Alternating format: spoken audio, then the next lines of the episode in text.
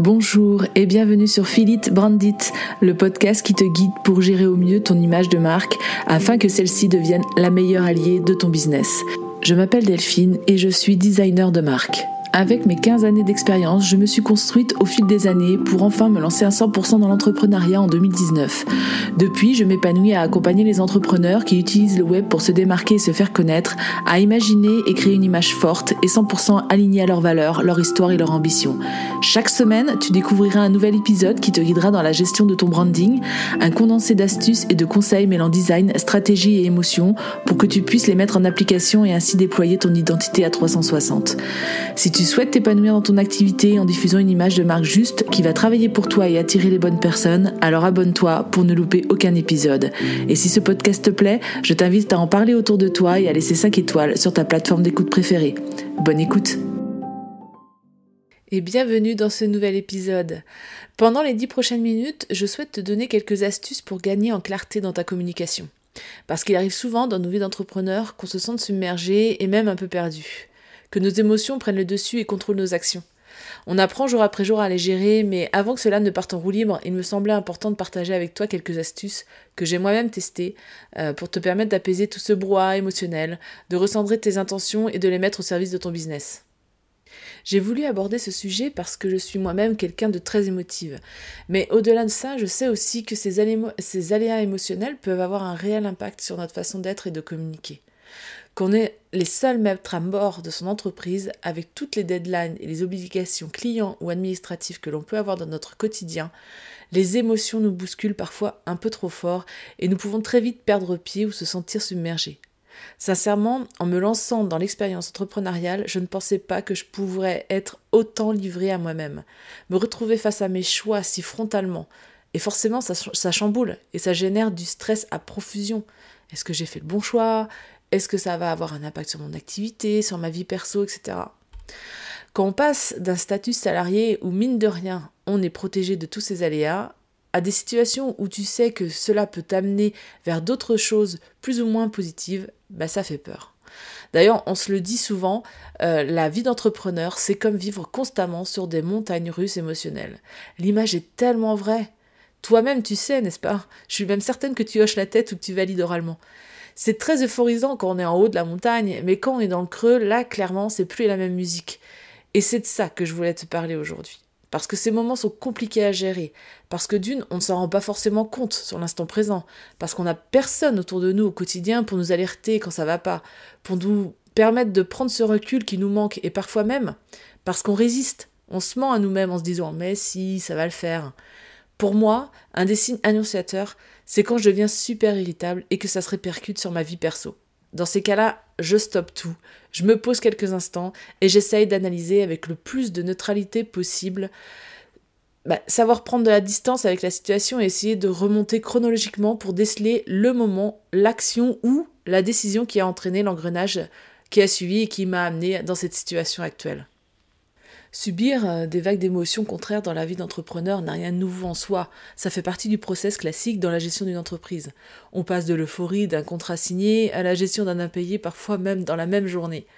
Il faut donc pouvoir anticiper et gérer tous ces aléas contraires qui rythment notre quotidien. D'autant plus que nos émotions ne peuvent pas être contenues indéfiniment. Je sais malheureusement de quoi je parle, parce que oui, j'ai essayé d'ignorer et de refouler, mais en réagissant ainsi, bah, j'ai craqué plusieurs fois. Ça a même eu des répercussions assez fortes sur ma vie perso, et ça, c'est clairement pas possible. C'était la limite à ne pas dépasser pour moi. En plus de ça, en gardant ses émotions au fond de soi ou en voulant cacher sous le tapis euh, tout ça, on prend le risque de subir les réactions en chaîne et de faire de très mauvais choix qui peuvent s'avérer fatals pour notre business. Parce que le problème, c'est pas l'émotion en elle-même, mais bien la réaction que celle-ci va entraîner. Alors, quand la surcharge émotionnelle devient trop forte, désormais je passe par une phase d'acceptation.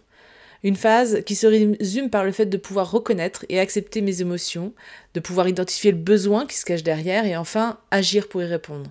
Être dans l'action. Parce que tant qu'on ne résout pas le conflit initial, notre cerveau va estimer qu'on n'a pas entendu ce qu'il avait à nous dire et va trouver un autre moyen de nous le faire comprendre. Donc t'imagines les réactions en chaîne qui peuvent s'en suivre. Pour cela, j'ai deux méthodes que j'applique quasi tous les jours. La première, c'est d'écrire. euh, soit sur un carnet, ou moi, me concernant, j'utilise un outil comme Notion, où je répertorie l'ensemble de mes journées. Tout ce qui se passe dans ma journée, le bon et le moins bon, mes émotions comme mes actions, mes ressentis, mes échecs, mes réussites.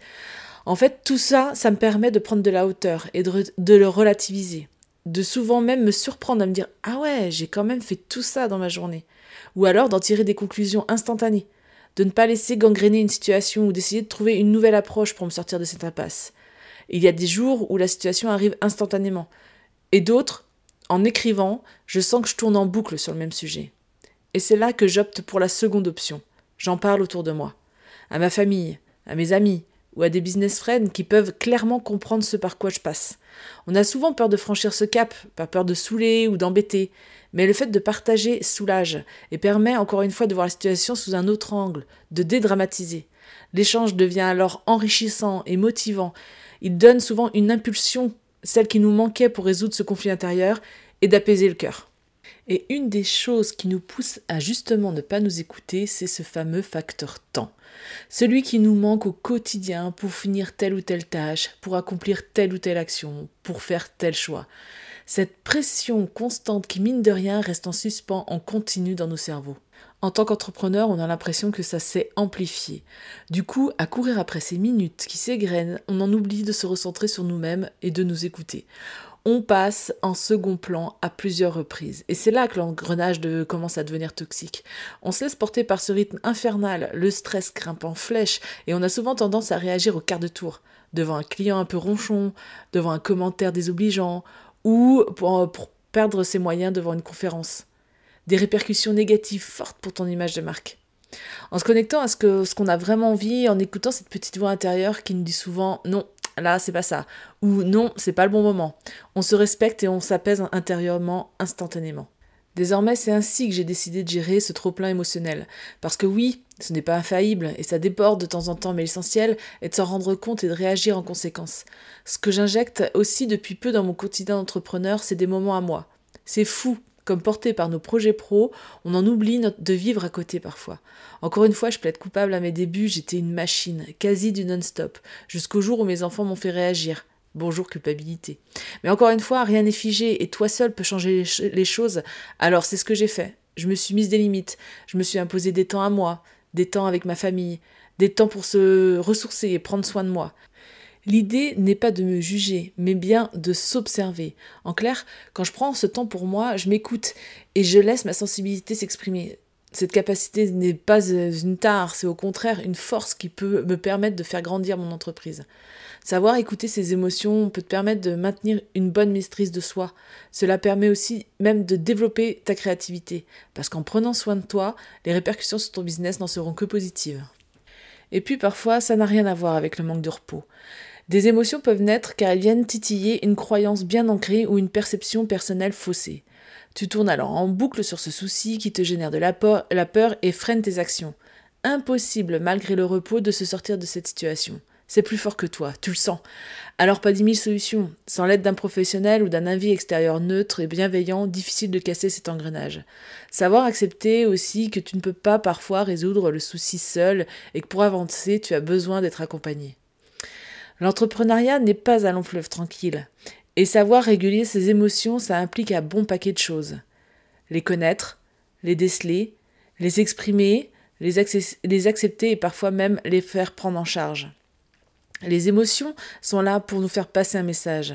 Si tu ne veux pas les écouter, alors crois-moi, elles seront très fortes pour se manifester autrement et de plus en plus fort jusqu'à parfois des situations qu'on n'a pas envie de vivre, comme un burn-out. Si tu sais les écouter et accepter, alors la situation va s'apaiser au même titre que ton cerveau. Je ne suis pas une spécialiste dans le domaine, mais pour avoir expérimenté pas mal de situations anxiogènes et même paralysantes pour mon propre business, je pense que mon expérience peut déjà t'aider à faire une pause dans ces montagnes russes émotionnelles. En oscillant entre repos, travail du mental et chouchetage, tu devrais pouvoir ralentir le brassage et ainsi pouvoir continuer sereinement dans la gestion de ton entreprise. Et voici ce qui signe la fin de cet épisode. Je te remercie de l'avoir écouté jusqu'au bout. Tu trouveras toutes les notes du podcast sur mon site www.philencom.com slash podcast. Tu trouveras le lien ci-dessous. Et bien sûr, si l'épisode t'a plu, n'hésite pas à me laisser un commentaire. Je me ferai bien sûr un plaisir de te répondre. Je t'invite également à me laisser une note sur ta plateforme d'écoute préférée pour m'aider à faire connaître le podcast. Tu peux également en parler autour de toi en story sur Instagram notamment en me taguant fil-n-com. Merci pour ton soutien et je te donne rendez-vous mercredi prochain pour un nouvel épisode.